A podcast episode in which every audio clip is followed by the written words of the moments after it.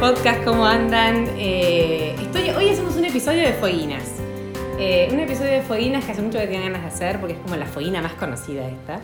Eh, estoy con la Señora, señorita Fiorella. Señorita. Señorita Fiorella Sargenti. Fiorella Florencia, como te joroban. Sí, me dicen Flor, pero acá saben que soy Fiorella. Exacto. En Buenos Aires me terminan diciendo como, pero espera, ¿cómo es que te llamas? ¿Te llamas Florencia? ¿Te llamas Fiorella? No, lo de Florencia es un chiste, me llamo Fiorella.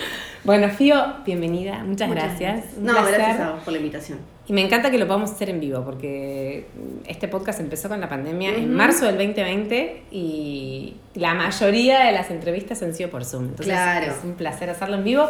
Y yo tengo una tradición que siempre arrancamos preguntándole a la motivada del día, a la invitada del día, quién es, para que vos te puedas presentar para los que no te conocen y me cuentes quién es Fio Sargenti. Bueno, soy Fueguina, eh, soy periodista, hago, eh, trabajo en radio, soy conductora de radio, hago podcast, eh, también escribo, trabajé, fui editora de una revista, escribí en un montón de medios, escribo en, en diferentes medios, hago también, ahora viste que es raro, no sé bien cómo describirlo nunca, cuando me preguntan, hago como programas, pero nunca hice tele, tele, pero cosas para YouTube, para diferentes eh, empresas, canales y demás. Y mm, no vivo en Ushuaia, pero hace mucho porque me fui para estudiar y todo eso que pasaba eh, más antes, pero vuelvo todo el tiempo y hablo todo el tiempo de Ushuaia. Eso son más o menos. Sí, sí. Eh, Fío, ¿cómo? A mí me gustaría que me hagas como un resumen desde que te fuiste a Ushuaia a estudiar. Eh, me parece que pasaste por algunas carreras por ahí, ¿no? Antes de, definirte por periodismo. Y que me cuentes eh, un resumen de, desde que te fuiste hasta hoy. Después vamos a, entrar en algunas cosas, pero por ahí, porque estamos en una provincia recóndita y por ahí parece que, que, solo existe lo que pasa en Buenos Aires y tuviste una carrera mega exitosa y, llegaste desde el sur. Así que bueno, que me cuentes un poco el recorrido. Primero, em, yo iba al. Em, acá iba al Nacional Buenos Aires y eh, venían acá eh, a, hacer materias, ¿cómo se llamaba? UBA 21, que podías adelantar para, el CBC. Eh, entonces empecé haciendo eso, después me dio fiaca, no sabía, sabía que iba a ir a la UBA, pero no sabía, estaba como entre 10 mil millones de cosas. hice el test, hice un test, vocacional que venía una señora y nos durante como una semana íbamos un montón y, eh, y nos decía después, bueno, puedes ir por acá, puedes ir por allá, pero no sabía bien. Cuando me fui para allá em, a estudiar, primero me anoté, primero, no me puedo acordar si primero me anoté en ¿Letras? Letras. En letras me anoté primero, porque fui durante el CBC el primer año... Lo hice Wikipedia, no lo digo yo. ¿eh? Sí, es verdad, lo hice Wikipedia. Primero me anoté en letras eh, y ahí fui, mientras hacía el CBC, fui pasando a sociología a, y hacía el CBC. Me costó un montón adaptarme a vivir en Buenos Aires. Un montón, un montón de años. ¿Qué fue lo que más te costó de Buenos Aires? Primero, yo tenía un grupo de amigos muy, muy unido y primero esa cosa rarísima de ahora vivimos todos desparramados, cada uno tiene horarios distintos. Eh, hay otros lugares a los que ir, entonces quizás uno no tiene ganas de ir a tal lado. Acá es como vamos todos al, al único, al único lugar en que ese momento cuando yo era adolescente era como lo único que había para hacer. Em, y, y, después me costaba mucho eso de que estabas rodeada todo el tiempo de gente, pero no conocías a nadie. Entonces te podías pasar todo el día sin hablar con nadie, sin saludar a nadie. Eh, iba al CBC y yo decía si la persona hasta que tengo al lado se muere, yo no tengo ni idea. Es como, porque no me voy a enterar nunca, porque no conozco a nadie que la conozca o lo conozca. Ese es el estigma de venir de un lugar chico, ¿no? Viste, como que venís acostumbrado. Era como, nadie conocía a nadie, entonces me, me costaba un montón eso como de... de, de y, y la ciudad y el ruido y la suciedad y el olor y todo, no, si bien siempre me habían gustado y, viajé mucho siempre a, Buenos Aires, em, no me había dado cuenta que no me gusta. Además, hay creo que errores que uno que, que, que, que se cometen a veces cuando te mudas a estudiar, eh, por lo menos en mi época, que era ir a lugares no sé, muy cerca, claro, para que sea cómodo, muy cerca del subte o muy cerca de la clásica del Alto Palermo, en Palermo como lugares. Todos ahí, los Claro, todos como ahí, que son lugares de mucho tráfico, mucho ruido, mucho.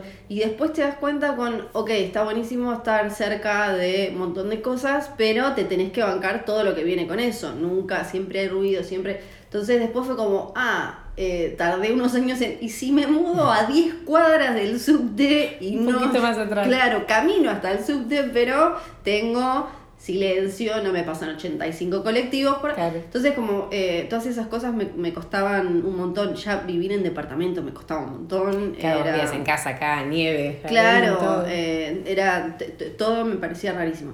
Eh, hasta que mm, después hice un año de, de- No, antes terminé el CBC y después dije, no, yo quiero ser periodista.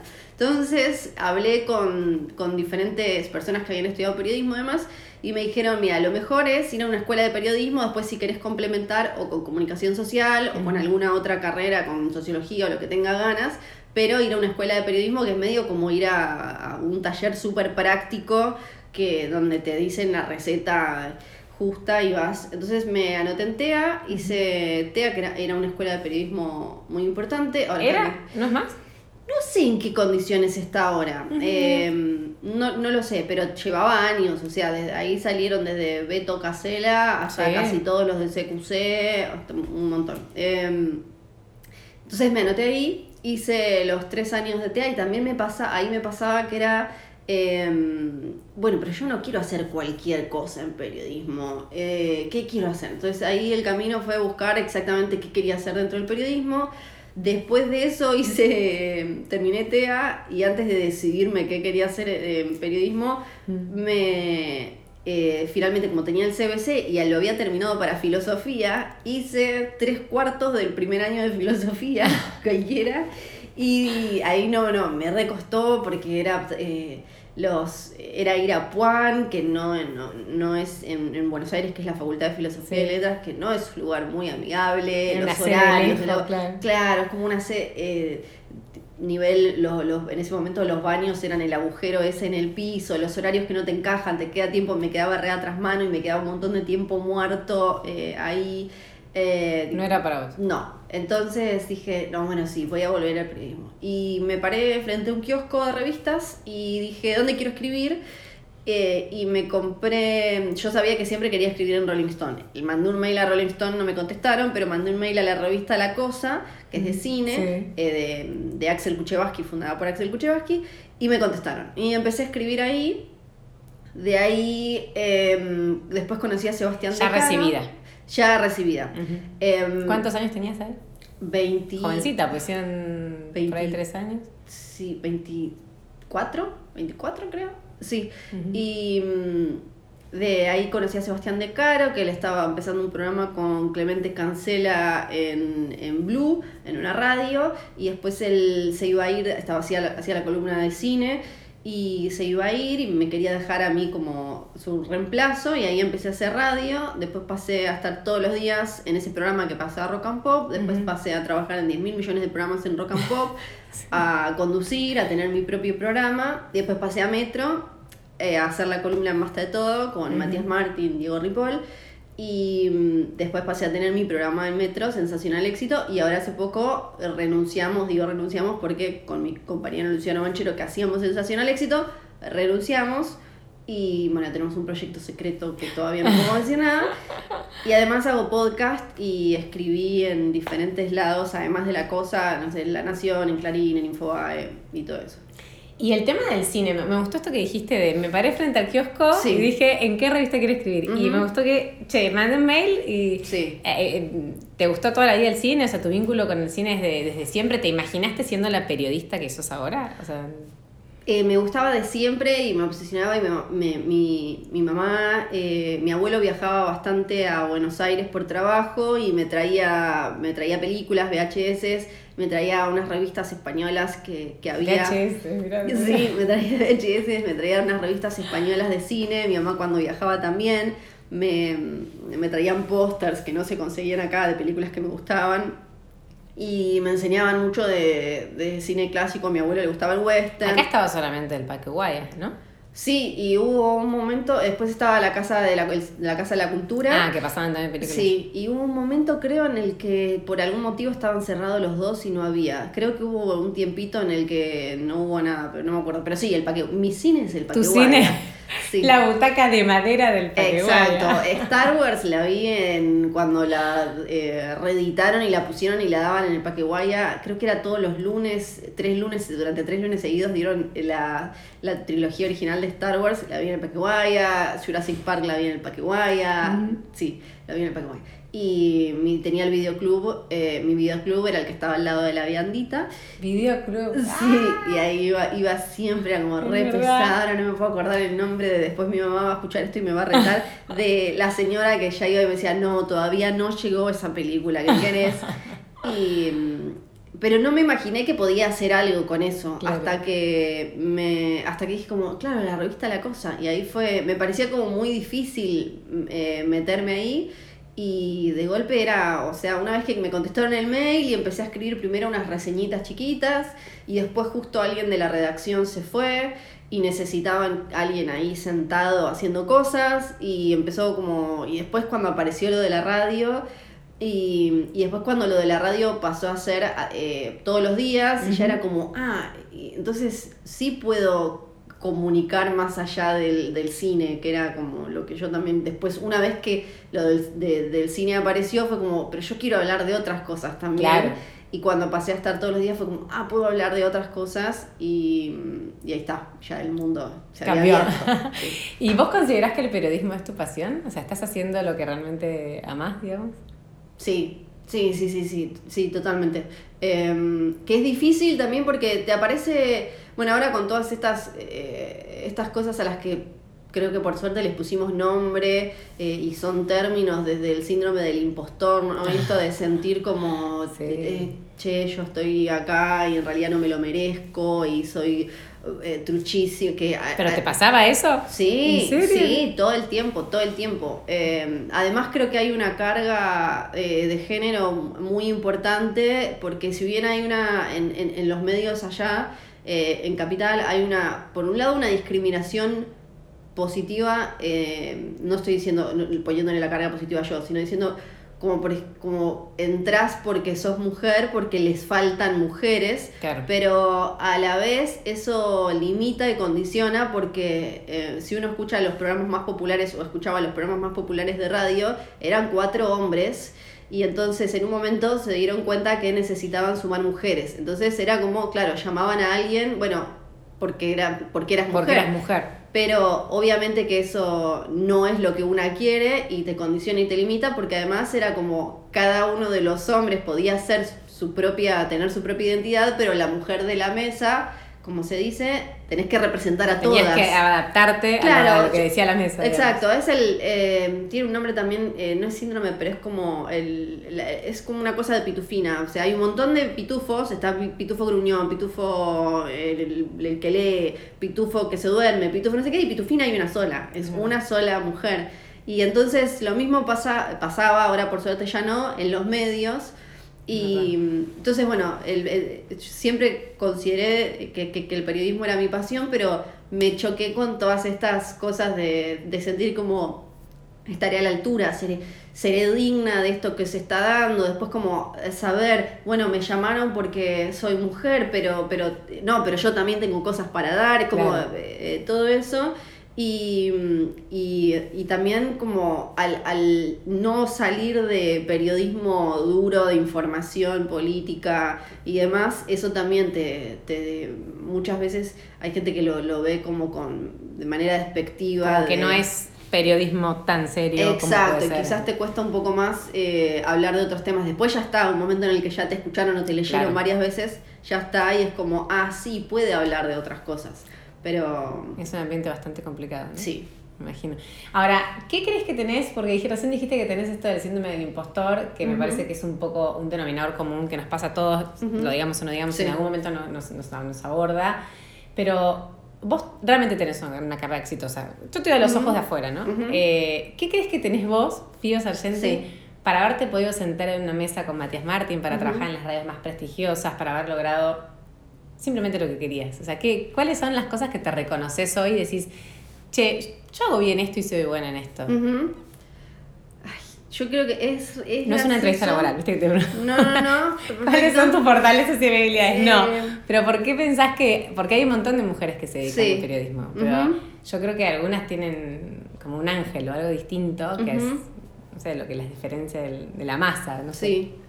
Yo creo que fue un momento en el que empecé a entender que las cosas que muchas veces o yo creía o me hacían creer que eran mis debilidades eran en realidad lo que me o hacía diferente o me daba un plus.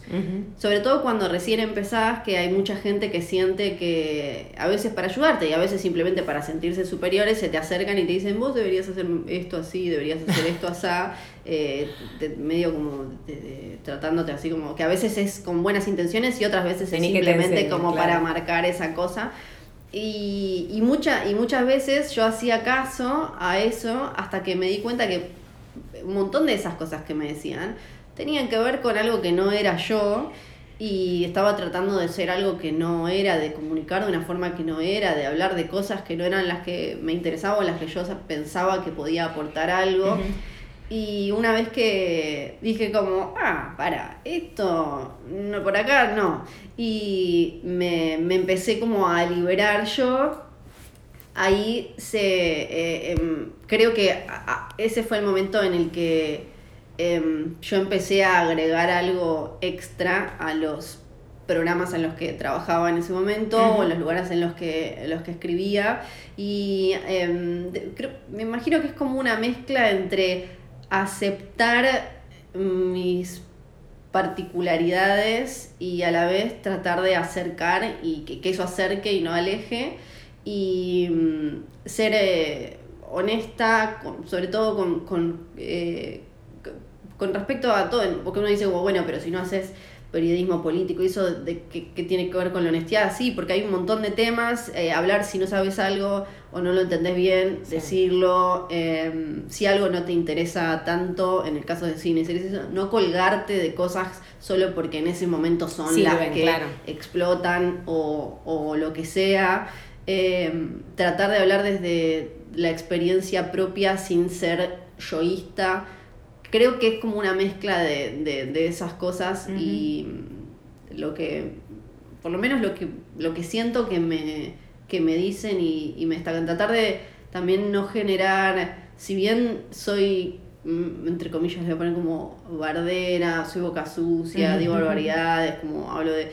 Eh, no, en general no tengo, creo, un perfil como agresivo, sí, tengo un montón de causas que, que, me importan mucho y que por las que de alguna manera milito o, milité y las puse en todos los programas en los que estaba y demás, pero siempre tratando de, acercar y, no de, y en general de no tener un tono que sea como que, que, que aleje o que, o sea, siento que se puede ser, muchas veces, en, sobre todo en los medios en los que yo me muevo, y es algo que quedó instalado, me parece, de, de no sé, de cuál es, y de Mario, y de CQC, de mm. Pergolini, qué sé yo, como que para ser picante quizás tenés que ser como medio bardero o eh, agredir al otro o generar, y me parece que ya estamos como en otra época, que eso estuvo bien cuando... En, los 90 o en los principios del 2000. Y que ahora podés eh, ser otra vez, entre comillas, picante o, joder con cosas, eh,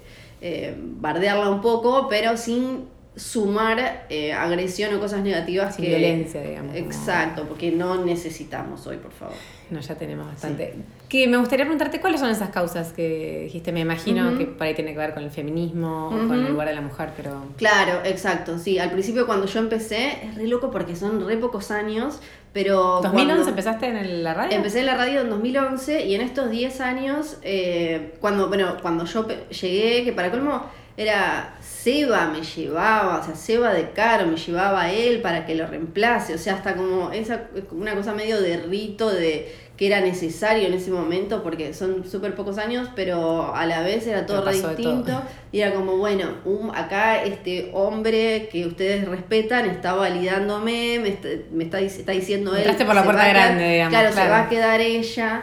Eh, haciendo mi trabajo, pero me decían como, eh, la piba, esta cosa, viste, de decir como primero como muy despectiva y siempre como que era joven y mujer, ¿quién es la piba esta, la chiquita esta que dice? Y eso muchísimo, y que cada vez que eh, tratabas de, de, de, hablar de otras cosas, primero los primeros años, un montón de agresión relacionada con el género, eh, desde gente, sobre todo también trabajaba en Rock and Pop, una radio muy como con mucha testosterona. muy masculina. Muy masculina. Sí, que estaba, porque también había una cosa, como estaba, obviamente la negra Bernasi es una súper eh, recontra figura, pero también había mucho de las, como de, para, para ser parte de, o sea, de nosotros tenés que masculinizarte, estoy hablando de estereotipos de género, ¿no? como, entonces, la negra está bien, porque la negra putea, la negra es esto, la negra. Pero las otras mujeres, que pasaron muchas mujeres por eh, rock and pop, les costaba mucho atravesar eso eh, como para, para sentarte en la mesa de los varones, tenías como que... Y eso tuvo mucho peso. ¿Eso cambió hoy, por ejemplo, en medio como rock and pop o no? Eh, no te podría decir. Yo creo que en los últimos años sí, un poco a la fuerza. Es como, como toda la tuvieron sociedad. Tuvieron que adaptarse. Sí, eh, al principio arranca siendo medio a la fuerza porque se dan cuenta que ya no, no les garpa, que ya los empiezan a mirar como che. Y porque aparte hasta empieza a quedar extraño porque sí, cada vez hay más noticias que tienen que ver con cosas de género y de golpe tenés cuatro señores hablando de esas cosas y es como... Eh, eh, y, empiezan a notarlo, entonces creo que sí, que ya eh, es distinto, que al principio esto empieza siendo como, como un montón de cambios, medio a la fuerza porque les conviene y después se, termina, porque realmente es, es más era más fácil acceder a determinados lugares siendo por un montón de cosas siendo hombre que siendo que siendo mujer entonces el tema de, de, género fue muy importante desde, desde, que llegué y me di cuenta en la revista La Cosa también era, era muy como de varones y me pasaba que me decían, no, este chiste no lo podés haber hecho vos porque este chiste lo hace un varón o cosas así. Claro. Entonces, sí, que me parecen re viejas, ¿eh? parece Sí, entonces eso eh, siempre fue desde el principio, sí, eh, me, acuerdo la, la, primera vez que hablamos de, de esto, de estereotipos de género, eh, no, me mandaron a lavar los platos, me trataron de, eso como chiquito, así, me trataron de hackear las cuentas, me insultaron, pero sí, y era simplemente por hablar de que culturalmente, que de que es algo cultural y no algo que está escrito en unas tablas divinas, que no sé, que las mujeres no pueden jugar fútbol.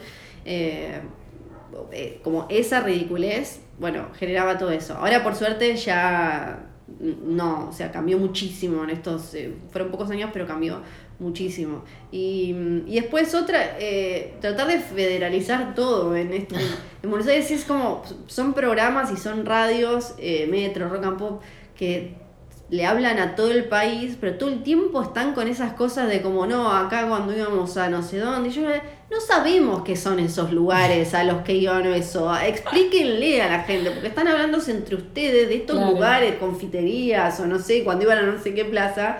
Eh, entonces, eh, siempre, o cuando dicen cualquier cosa como se refieren a cualquier cosa que pasa en capital como si fuera el país, entonces yo siempre, si era un programa en el que estaba era como en capital, le daba como en capital, en la temperatura de capital, claro. de capital. Qué importante eso, ¿viste? Porque la verdad que cuando vivís en el interior lo sentís, cuando vos venías de Ushuaia y decís, che, yo, creo que la pandemia en eso nos dio una mano, porque ahora uno puede como estar en todos lados, tener acceso, no sé, cursos que antes eran impensados y como de golpe todo el mundo se adaptó al mundo, entonces este, ahí crecimos un poco, porque es verdad, si no Dios se atiende en Buenos Aires, sí, no, pasa todo ahí. Em, ¿Siempre pudiste decir lo que querías o sentiste alguna limitación en algún momento? No, eh, por suerte en general sí, em, porque además, bueno, después otra cosa que pasó en, en, un programa en el que trabajaba, que era podía decir, yo eh, tenía una columna de cine y tenía una columna en la que hablábamos de, un montón de, estos temas y cosas para pensar y qué sé yo, o que tratábamos de hacer eso, y no, yo no tenía limitaciones. Lo que sí pasaba era que después de que, de que yo hacía esa columna, tenían que hacer como algún momento de joda hablando de sexo o algo y agarraban a las productoras y les preguntaban si usaban tanga, si cuando el sexo oral no sé cuánto. Eh, entonces, me, me pare...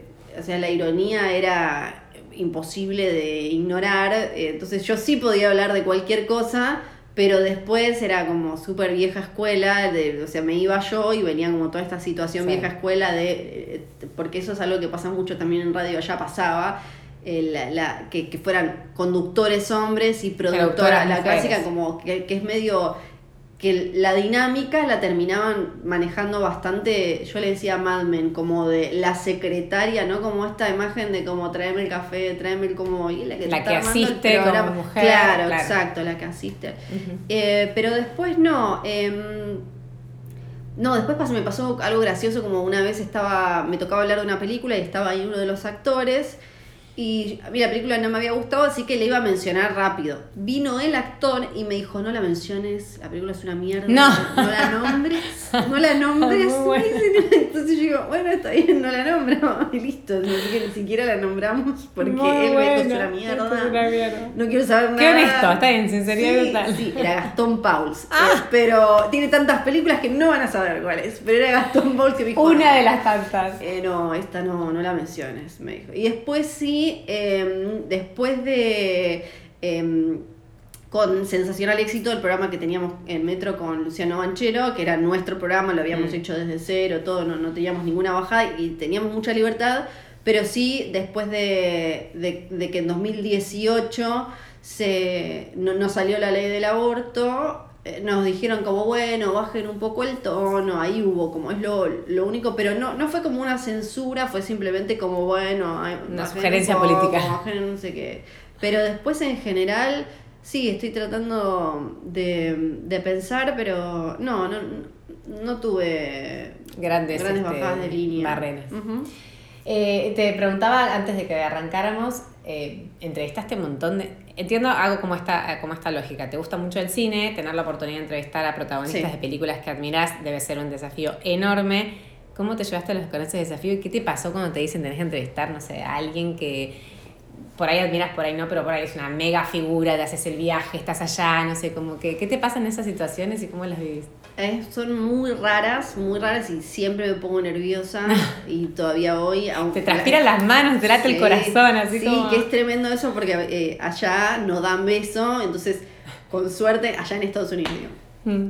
con suerte te dan la mano, a veces no te dan nada, ahora si quieren si, si querés te explico un poco cómo son esas cosas, mm. pero cuando te dan la mano y, la te la tenés toda húmeda de los nervios y es como otra Perdón. sí, eh, es, fue, eso fue loquísimo e, e impresionante y todavía em, nunca me lo termino de creer. Y era algo que cuando yo entré era súper difícil. Después empezó a masificar y, y eh, yo veía que de golpe eh, los pibes y las pibas entraban y decían, como, oye, ¿cuándo me toca entrevistar? Y yo decía, como, che, para. Me sentía como el abuelo Simpson, como. Esto era súper difícil antes. Eh, antes lo, había, no sé, entrevistaba a Axel, mi jefe y había, no sé, iba Magdalena, no Magdalena, eh, Catalina, iba Catalina, iba, no sé, Marley, cosas así, no había muchas oportunidades. Después de golpe empezó a haber oportunidades y viajamos un montón de colegas, un montón de veces, y mm, son situaciones rarísimas también porque se hacen, eh, son eventos que se llaman junkets de prensa y está la persona, eh, los, los talentos en, en un hotel están en una habitación que está toda hecha como si fuera un mini estudio de tele. Entonces vos te mandan, por ejemplo, a Los Ángeles a hacer estas notas, llegas, tal vez estás en el mismo hotel, eh, hoteles que no puedes pagar nunca en tu vida, es como lo que Siete estrellas. varias veces al eh, Four Seasons de Beverly Hills, que no era, y cuando llegaba me decían como welcome back, bienvenida de vuelta, y yo decía.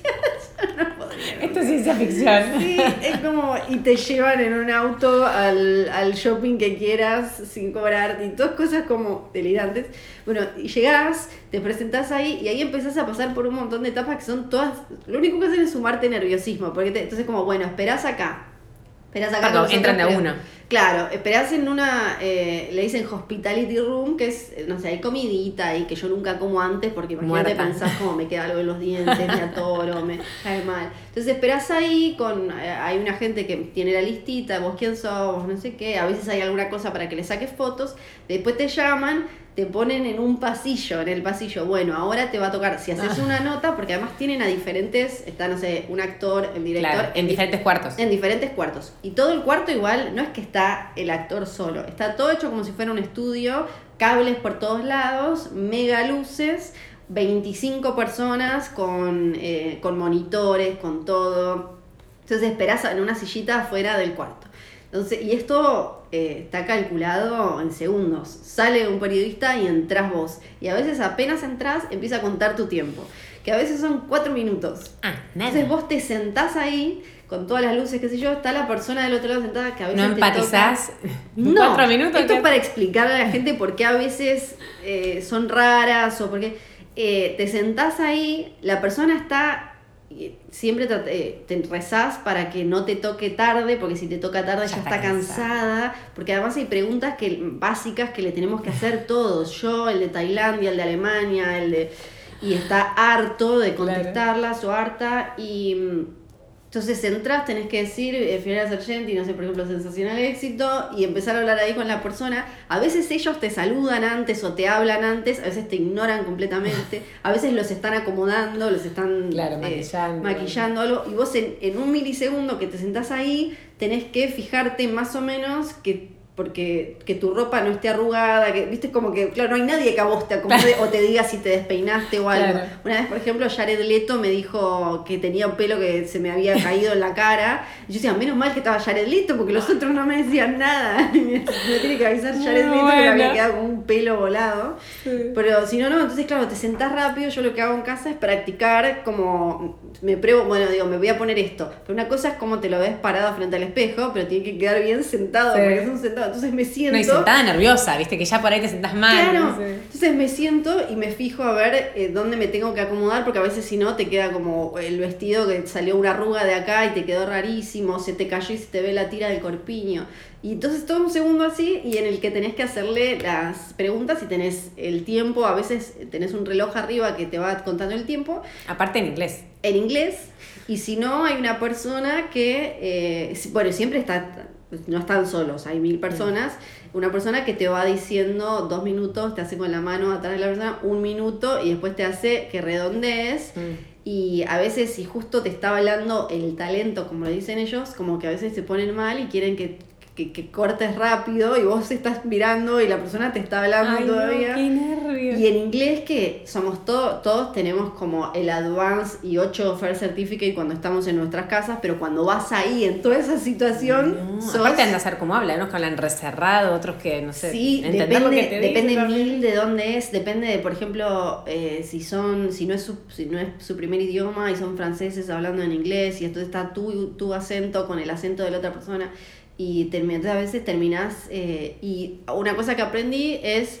no detenerme porque lo empecé a ver en, en colegas porque quizás vos, no sé, conjugás mal un verbo y te quedás como trabada de, ay Claro. no, conjugué mal el verbo, ahora, ¿qué va a pensar esta persona? Y la otra persona te entendió porque está acostumbrada. Entonces, eh, como, listo, no importa, pronunciaste mal la palabra, eh, seguí, o es, es es mejor tratar de ser lo más natural posible y dejarte llevar que detenerte en, uy, no, pronuncié mal, o trasladé una expresión del español Claro, al inglés claro. y ahora la otra persona No, en general te entiende y es mejor tratar de generar una en esos cuatro minutos No, no, un vínculo piola con ¿Siempre son cuatro? O... máximo seis Bueno, Sí. nada. Nada, La nada. Y mm, de todas estas que hiciste, ¿cuál fue la que más te costó y cuál fue la que más te gustó? Ay, la que más me. mm, Bueno, me gustó mucho ahora por Zoom. Me tocó a Julianne Moore, que era una de mis Mm. actrices favoritas, y se lo dije. Y estaba, muy, estaba en mi casa muy nerviosa. eh, fue, fue buenísima. Son raras por Zoom, obviamente. ¿También tenés también. tan poco tiempo? tenés el mismo, la misma cantidad de tiempo. Es, es casi igual, es buenísimo cómo pudieron trasladarlo. Es casi igual, solo que en vez de viajes. Sí, sí, nunca más, nunca más nos mandan a ningún lado. Solo que en vez de estar sentada, no sé, en el pasillo, estás como, primero te mandan a un Zoom general, donde estás ahí con la gente de prensa y están todas las cabecitas ahí esperando. Entonces te dicen, bueno, Fío, ahora te vamos a mandar a una sala privada. Estás en la sala privada y alguien te escribe, en tres minutos estate ahí porque te mandamos. Y ahí te mandan con el talento y es lo mismo, tenés que decir como eh, Fiorella Sargenti, sensacional éxito metro, y arrancás. Y tipo, es igual, pero por Zoom. Eh, una que me costó mucho. Ay, tiene que haber, eh, seguro. Y no me puedo... En la que más te transpiraron las manos, digamos. Con J.J. Abrams, el director de. Esa fue en 2019. De, en 2019 tuve muchas muy buenas. De, el director de, de Star Wars, de Despertar de la Fuerza y del Ascenso de Skywalker. Estaba muy nerviosa. Y pero, pero creo que salió bien. También con. Eh, también con eh, Kevin Feige, que es el capo de Marvel Studios, que está el que decide todo en el universo cinematográfico de Marvel.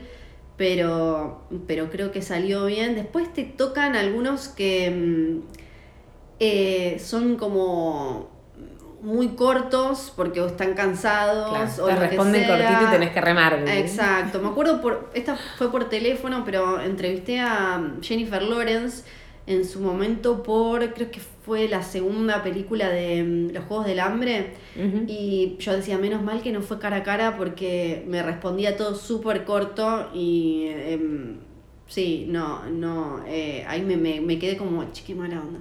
Pero aparte, una cosa que te enseñan en las escuelas de periodismo es no hagas preguntas, trata de no hacer preguntas que se puedan responder con un sí o con un no. Y, no eran de decir Y, era, y, y me las contestaba como súper corto.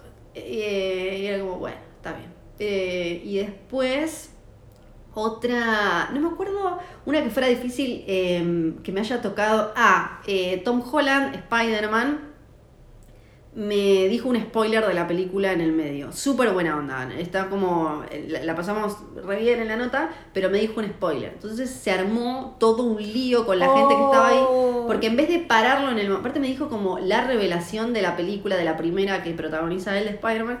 La revelación. Y la gente, yo decía, los 80 que están ahí, en vez de en ese momento decirle. Cortar. cortar y decir como vamos de nuevo porque dijo el spoiler. No, dejaron que la nota siguiera y después yo veía que se movían todo, ¿no? y era por eh, a ver qué hacían con el spoiler, que no sé qué, que no, y no me dieron el material, y yo decía, ay, como me volví a Argentina sin el material, y dije, me lo van a mandar, no me lo van a mandar, finalmente cortaron el pedazo, entonces me quedaron tres minutos. Sin eh, spoiler, que estaba buenísimo. Sin el spoiler.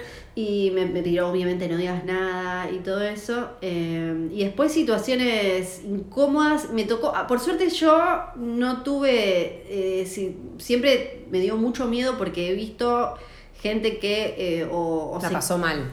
La pasó mal porque hace una pregunta que el, eh, le genera algo al entrevistado, entonces como siempre tuve mucho miedo de eso. Estuve una vez en, una mesa redonda con eh, el protagonista de Pantera Negra, eh, Chadwick Boseman, que estuvo nominado al Oscar, que, murió el año pasado y era por Pantera Negra y yo tenía notas aparte, yo sola, y otras mesas redondas que estás con otros periodistas. Y había unos italianos que le hacían, eran señores, dos señores grandes, les hacían unas preguntas muy bordes racistas y ellos pensaban como que estaban, era incómodo, él estaba incómodo igual, él una paz, eh, Chadwick Boseman, para contestarle porque les hacían cosas y en un momento tiraron, había, eh, creo que eran tres europeos, ellos italianos, una alemana de los periodistas una brasilera y yo. Y en un momento tiran como, bueno, porque acá somos todos blancos europeos. Y yo le digo, nosotras somos latinoamericanas. Bueno, bueno, pero no, no, no sé, no, no, dicen, no nos vemos como los del póster. Era como, por Dios, este señor. Eh, así que después otra vez, em, en, para Orange is the New Black, la serie de Netflix, le preguntó a otro periodista, esto en una mesa así, eh, otro periodista le preguntó a ver si se les, como eran tantas mujeres trabajando juntas, un periodista hombre, le preguntó yo, le preguntó si se les habían sincronizado los ciclos menstruales. No. Sí. Yo decía, ¿dónde va a publicar eso? O sea, como en qué momento. ¿A quién le importa? claro, era como, ¿qué piensa que le aporta la nota? Yo me lo imaginaba al tipo escribiendo como la, la protagonista cuenta que se. y además no se dio cuenta que era rarísimo como él como señor preguntándole por la menstruación. Sí, pero por suerte yo no tuve como experiencia. Te llevas bien con los desafíos entonces. Sí, la paso mal, eh, yo le digo como... O sea, te animás, digo, no es que... Sí, ah, no. sí, pero la paso, digo que sí y después la paso mal en el, el ciclo de decir que sí, te querés morir porque dijiste que sí. Exacto, sí. Y después agradeces y no puedes creer lo que viviste. Sí, exactamente. Ese, ciclo. Todo eso, sí. Em, ¿Hiciste doblajes también? Eh, me, invitaron dos veces, pero así como para... Tengo una amiga que es eh, actriz de doblaje. Es re difícil, ¿no? Hacer doblaje. Es súper difícil. Ella es muy genia, se llama Mariana Diraola, hizo, hace eh, películas, la pueden escuchar en, desde las novelas como eran Las Mil y una Noches que daban acá, hasta The Good Doctor y más. y es muy genia, pero a mí me invitaron como periodista, como influencer. Y y hice mm, una línea en Trolls, la primera película, y en Ugly Dolls, eh, dos líneas. es muy difícil. Muy difícil. Muy difícil. Sí, Yo tenía como esa idea, ¿no? sí, sí, sí, es re difícil. Em, ¿Qué te motiva? Este es un podcast de motivación y, ¿qué, te enciende? ¿Qué, te levanta de la cama así? Decir, ah, esto me, carga las pilas. Em, tratar de, mm, de comunicar sobre mm, cosas que, me interesan y que creo que a las que no se o, no se les está prestando hay como eh, en, en, esta motivación y creo que en muchos periodistas como cierta cuestión eh, o egoísta o arrogante de bueno, hablar de las cosas que me interesan y que creo que nadie está hablando de esta manera o nadie dijo justamente esto o nadie comunicó justamente esto. Eso eh, en general es lo que, lo que me motiva. Eh, sí, o tratar de buscar, y si no la encuentro, tratar de buscar una forma distinta de hablar de este tema que me parece que tiene todavía jugo que no, no se le está sacando y que se puede como reflexionar de esta manera o o analizar de esta otra, eh, en general es, es eso. Y cuando estás caída, viste que no tiene días, como que está un poco más abajo, ¿Qué, es lo que te pone, que te carga la energía que haces, no sé, en tu casa? Te tomas un mate, te escuchas música, ves una película, no sé, ¿qué es lo que te, cuando estás así, cabizbaja? Eh, escucho podcast, escucho muchos podcasts, me pongo a, hacer algo como o lavar los platos, ordenar la ropa o algo con podcast, o juego a la Play. No miro películas y series porque o tengo porque eso es como que está para mí vinculado sí con podcast por ejemplo eh, cuando es ese momento en el que necesito como recargarme no escucho podcast eh, escucho podcast en inglés. De cualquier cosa, si no sí, y no, no que estén o que puedan ser cercanos a mi trabajo o que puedan ser mi trabajo. Escucho podcast en general en inglés que no tienen nada que ver. Em, y no veo, no veo películas y series, por eso salgo o tengo alguna serie siempre que es como para le digo, limpiar el paladar o para distraerme, eh, que puede ser, no sé, desde capítulos repetidos de Friends o de Office o algo así, y si no, jugar a la Play, que eso es como, listo, me concentro en esto, que pero trato de evitar cosas que, porque lo que pasa también cuando trabajas de esto es que hay muchas cosas que te gustan mucho, tenés la suerte de trabajar de eso, pero son trabajo, entonces si estás en una situación que estás como medio eh, para abajo y tratando de buscar, eh, no sé, una motivación que se te perdió o que no estás justo encontrando bien el rumbo, eh, te, puede generar más o ansiedad o entonces en eso de la play me sirve mucho. Mira, sí. Bueno, vamos a ir terminando. Yo siempre hago las últimas cuatro preguntas. Em, una es que vos sos una gran lectora. Me recomiendes un libro. Un libro. Em, a ver. Bueno, hay un libro mm, que, me encanta, porque otra cosa que me encanta eh, a mí es, eh, soy bastante morbosita y me gusta mucho el true crime. Y hay un libro que me, parece espectacular. perdón, el true crime es el, las historias reales de crímenes. historias reales de crímenes que ahora, si tienen Netflix, seguramente vieron por lo menos una serie o un documental o algo. Sí, no lo vi, pero sé que todo. Pero. Eh, desde O Carmel, la de María Marta García, eso es True Crime. O sea, cualquier cosa en Netflix eh, está lleno y les va súper bien. A mí me encanta todo eso, eh, sectas, asesinos seriales y toda esa basura oscura. Mm. Y hay un libro que me parece hermoso, que ahora tiene también una serie en HBO. El libro se llama El Be Gone in the Dark, El asesino sin rostro, le pusieron en español. Es un libro que escribió una mujer que em, sobre ella se puso, ella era periodista y en la casa se puso, hay, hay, mucha gente que se pone a tratar de cerrar casos no, eh, no resueltos y ella empezó a investigar sobre un asesino en California en, en, los años 70, un asesino serial que nunca pudieron agarrar, se iba moviendo por diferentes partes del estado y mm, se puso a investigar, investigar y hizo avanzar la, la, la investigación. Y mm, estaba casada con un actor, eh, tenían una hijita y ella muere en el medio y después terminan encontrando al asesino gracias a cómo ella había dibujado. Y el libro me, parece eh, hermoso porque es como una especie de, es eh, ella investigando este, este caso, pero también es bastante un diario porque ella cuenta por qué hace, bueno, mucho cuáles son sus motivaciones detrás, tiene que, mucho que ver, ahora que me doy cuenta, con el podcast, porque eh, como por qué termina ella obsesionándose con un asesino serial de una época cualquiera, o sea, como ella cuenta como la el asesinato de una vecina cuando ella era chiquita y habla del vínculo con su mamá, de sus relaciones familiares, después con su hija. Entonces es súper interesante cómo, eh, cómo se mezclan las dos cosas, la investigación de este tipo del horror que hizo todas esas cosas espantosas y la vida de ella y que la llevó a mezclarse con esto. Mira qué bueno, lo voy a anotar. Una frase que digas que te guste. Que, Una frase... Em, ay, hay varias que uso todo el tiempo. Eh, ¿Cuál es?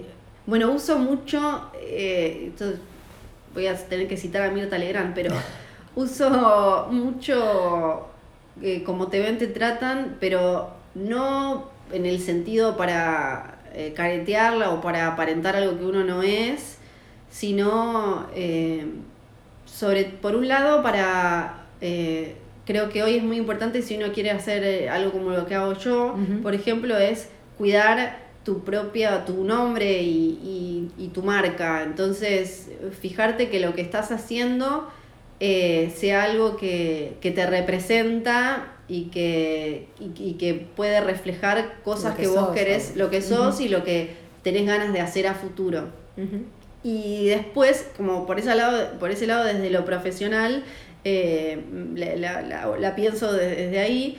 Y por otro, entonces, no, no aparentar, como decía antes, no transformarse en algo que no sos, sino que, te acuerdes que eh, como, como te vas a mostrar es como probablemente te, vayan a tratar. Entonces, si, te, si vos eh, funcionando como marca personal, Em, si, si haces cualquiera, va a ser, se te va a acercar, se te van a acercar con cualquiera.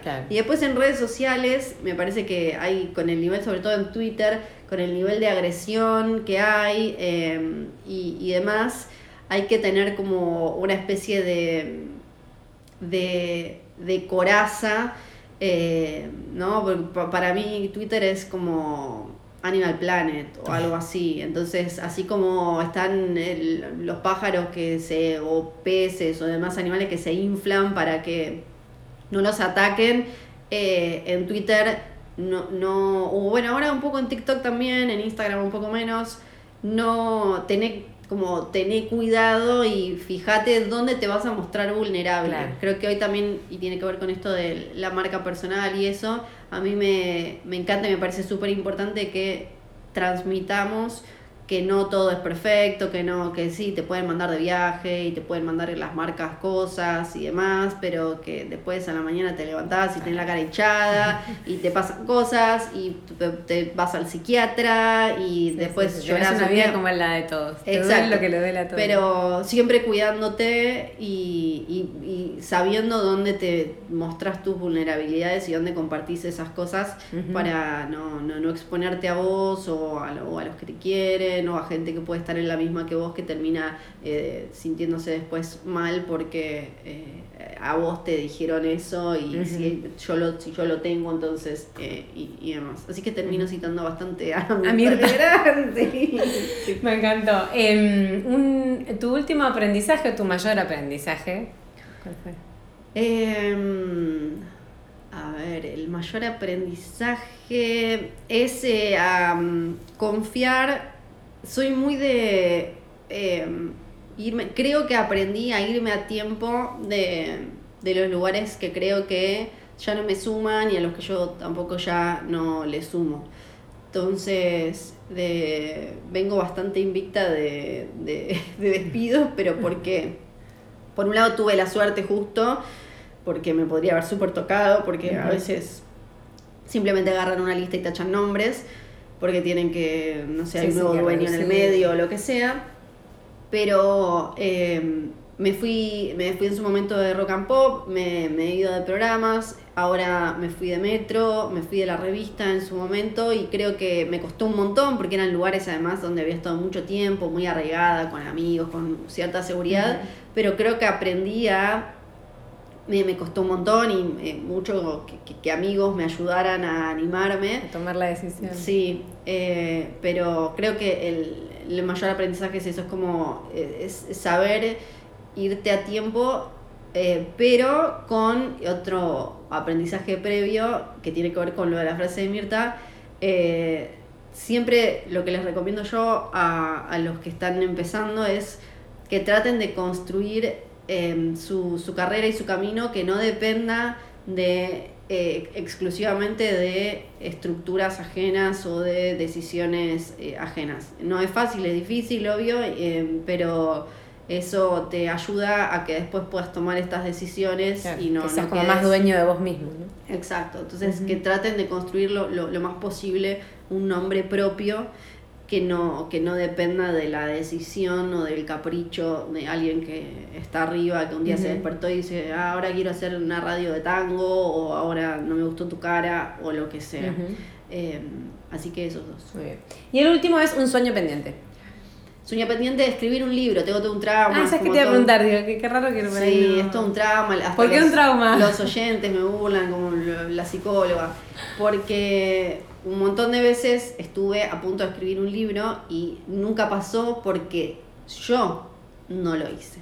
Entonces, es eh, ahora estoy haciendo terapia cognitivo-conductual y estoy mucho mejor, pero, pero nivel de que no, no fui yo al acedito, o sea, por, por eso me trauma tanto. Tuve la suerte de que vinieran de editoriales, me junté, sí, buenísimo, perfecto, mandanos un mail y ya empezamos. Hacelo y no, entonces me, me, me, pasó de despertarme a la madrugada con eh, ansiedad, pensando en cómo, cómo fallé, que no hice esto, que no sé. Eh, y después, bueno, me pasó dos o tres veces, así que algún día escribiré el libro y me sacaré de encima esa mochila de, de eso, pero bueno, que también, así como hablamos de lo del síndrome del impostor, creo que eso también eh, es otra cosa y, y es muy difícil. Ahí hay una traba, ¿no? Sí, eso de eh, el animarte y cuando no te animaste a algo, después cómo te persigue y el momento en el que te lo, te lo podés sacar de encima. Bueno, otra traba que tenía era, no sé por qué hacer un newsletter y ahora lo hice, así que tal vez la próxima, eh, el próximo desbloqueo es el libro. bueno, ojalá, ojalá, pues, ¿por qué no? Eh, seguro que puede estar muy bueno. Gracias. Bueno, muchas gracias. Hemos hablado eh, un montón. Eh, pero bueno, me encantó, me encantó conocer tu historia, conocerte a vos un poco más en profundidad. Y bueno, gracias por tu tiempo. ¿Y qué hay de FIO de acá en el futuro? Eh, el, proyecto secreto. El proyecto, está el proyecto secreto, que es algo diario. Con Luciano Banchero también. Con Luciano Banchero también, es algo diario no es una radio tradicional, no es una radio. Y mm, después tengo hoy tras noche un podcast de cine con Santiago Calori. Tengo Me Mató Mil, que es un desprendimiento que hacemos para una plataforma que se llama Podimo, que es sobre Ay, sí, la reconozco. sectas, asesinos seriales y demás. Y ahora se viene otro proyecto secreto que creo que... ¿Cuándo va a salir esto? Dos semanas. Perfecto, eso se lo puedo decir. Tenemos con Valentín Muro un, eh, un programa que va a salir eh, sobre, sobre contenido de plataformas que va a salir para Flow con Valentín Muro. Qué bueno. Valencine, si no lo siguen, es mm. espectacular todo su contenido. Eh, y por ahora eso un montón igual. Sí. Un montón igual. Bueno. Ojalá que vuelvas pronto a Ushuaia. Te veremos por ahí en septiembre, como dijiste. Y bueno, gracias por estar Motivarte Podcast y por tu tiempo. No, gracias a vos. Dale, gracias. Bueno, ustedes las veo en el próximo episodio. Las escucho de Motivarte Podcast. Chao, chao, chao.